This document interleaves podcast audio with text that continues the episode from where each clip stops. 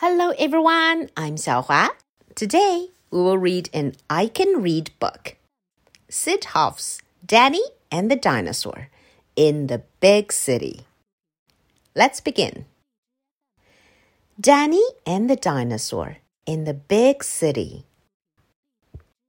Guess where we're going? Danny asked his friend the dinosaur. Where? asked the dinosaur. My class is taking a field trip in the big city, said Danny.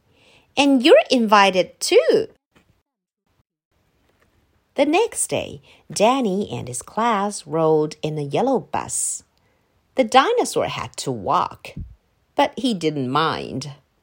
The view was amazing. Everyone stared at the city. Such tall skyscrapers so many people, so much traffic. Danny's class went to a big park.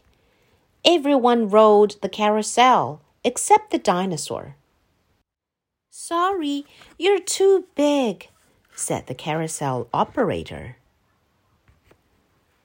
When Danny and his class rode the fireboat, Danny even got to sound the siren. The dinosaur couldn't fit, so he swam beside the boat. The class visited a fancy music hall. Everybody loved watching the famous dancers do their dance. Kick, kick, kick. But when the dinosaur joined the dancers, everything shook. To reach the subway, Danny's class rode the escalator. The dinosaur didn't know what to make of moving stairs. But everyone was excited to ride underground. When Danny's class visited the big square, the dinosaur was a real hit. Nice costume, buddy, shouted a construction worker. Then the class walked along the old railroad line, where they could see the whole city spread out below them. In late afternoon, Danny's class went to see Lady Liberty.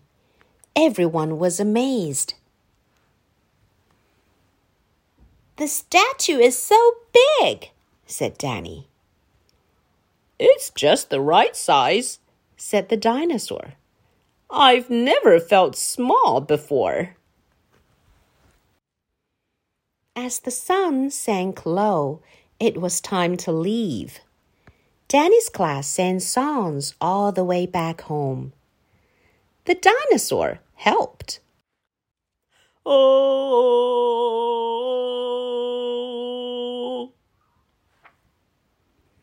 When at last they got home, Danny and the dinosaur said, Where will we go on our next field trip? The end. Thanks for listening and stay tuned for more stories on 小华亲子英语. Bye for now.